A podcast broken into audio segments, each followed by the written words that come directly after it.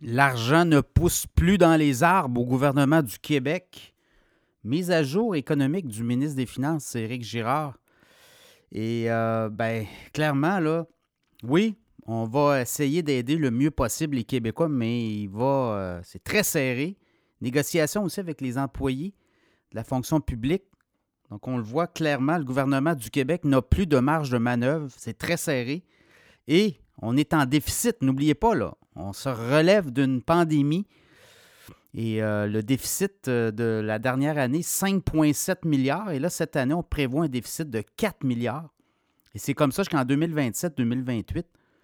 Et si tout va bien, donc dans cette mise à jour économique, ce qu'on apprend, c'est que l'économie du Québec ralentit aussi. Donc moins d'argent dans les coffres du gouvernement. Donc on s'attendait à toucher davantage de taxes à la consommation et d'impôts notamment sur les entreprises, mais là, on le voit, ça ralentit beaucoup.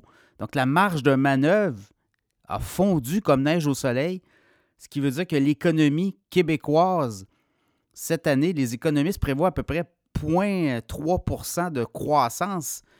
Au deuxième trimestre, c'était négatif. Troisième trimestre, on va peut-être retrouver le chemin, mais au Canada, c'est très pénible. Aussi, on a eu des chiffres la semaine dernière de Statistique Canada et on serait techniquement en récession au Canada.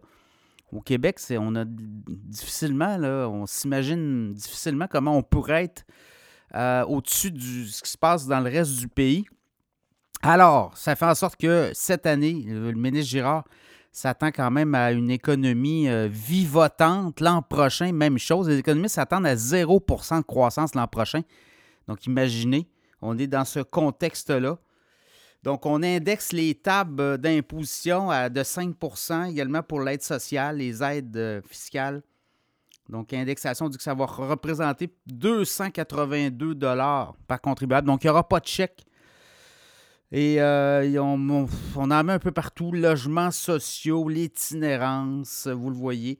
Les aides aux banques alimentaires également. On met aussi de l'argent pour la transition climatique. Alors, euh, dans ce contexte-là, ben, ça va être très serré dans les prochaines années. Il y a des déficits à l'horizon. Euh, je regarde l'allocation familiale. On passe de 2782 par année en 1er janvier 2024 à 2923. Crédit d'impôt pour la solidarité pour une personne vivant seule, on, 1162 euh, à 1221 Donc, c'est ça, c'est un peu ça. Donc, il n'y aura pas de chèque, comme on dit dans la malle, mais ça va être très serré. Ici, on regarde un peu l'état euh, de l'économie, ben, vous le voyez autour de vous, la construction, les taux d'intérêt très élevés, ben, ça nuit aussi. Puis pour le, coût d'emprunt, quand on met de l'argent sur la dette, ben, il faut l'emprunter à un coût beaucoup plus élevé. Donc, il y a ça aussi dans l'équation pour le gouvernement du Québec. Donc, dans ce contexte-là, on regarde aller les négociations aussi avec les euh, travailleurs la fonction publique. Un écart de 3-4 milliards hein, avec euh, ce que le gouvernement offre. C'est-à-dire 10,8% sur 5 ans plus une bonification, 10,3% sur 5 ans, avec euh, des augmentations différenciées de 3% pour certaines catégories de travailleurs et un forfaitaire de 1000 alors que le Front commun demande 21% sur 3 ans. Comment tout ça va se terminer? Bien, ça pourrait être long aussi. Là.